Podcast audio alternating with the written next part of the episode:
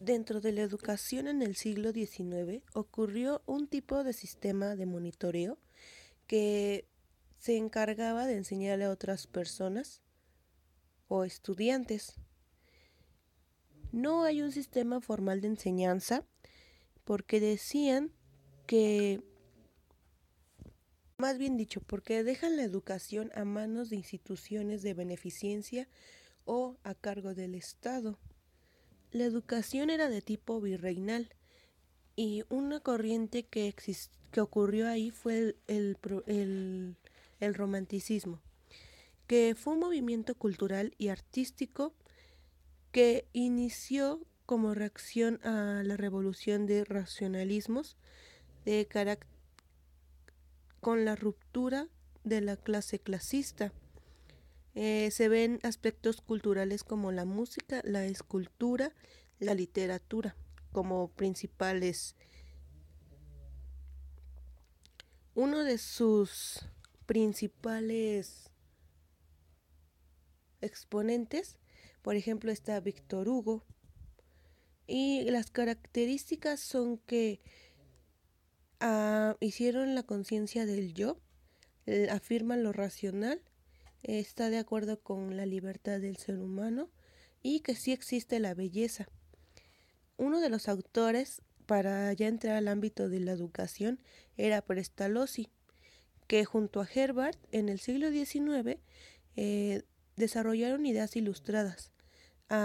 Eh, se dedicaban a adaptar el modelo educativo de acuerdo al desarrollo del niño con base a sus experiencias de un proceso que solo era una ayuda. Eh, él pone, por ejemplo, tres partes del cuerpo como las principales para llevar la educación. Dice que si tenemos cabeza, corazón y manos conjugadas, podemos comprender mejor. Eh, la cabeza se refiere a las ideas, el corazón a la como al deseo de aprender al sí, al deseo de aprender y las manos pues al ejercer el trabajo. Dice que teniendo estas tres podremos obtener una educación buena y completa. También menciona que la sociedad era la que hacía mal a los hombres, no la escuela o la falta de educación, sino la sociedad. Eh, postulan una educación libre, estudiar por interés y no por obligación, y promueven la motivación del estudiante para que no se fuerce nada. Se decía que solamente iba a estudiar quien quisiera estudiar y no a quien fuera obligado. Por eso era que no había un sistema de educación obligado, solamente era quien quisiera estudiar y pues sí, estudiaba quien, quien estaba interesado en el tema. La parte de la educación en la revolución industrial fue donde el maestro y aprendices repartían el trabajo para introducirlo a los estudiantes. De este modo aprenden de acuerdo a sus experiencias y no se involucran mucho con el proceso. El maestro solo está de apoyo al estudiante, pero en sí el que aprende prácticamente solo es él.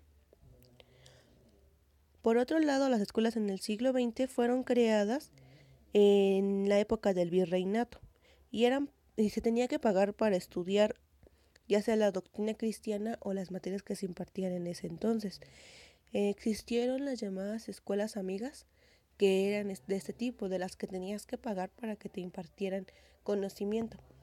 Eh, después ya empezaron a existir las escuelas municipales, pero eran muy pocas y la educación que brindaban pues no era de la misma calidad.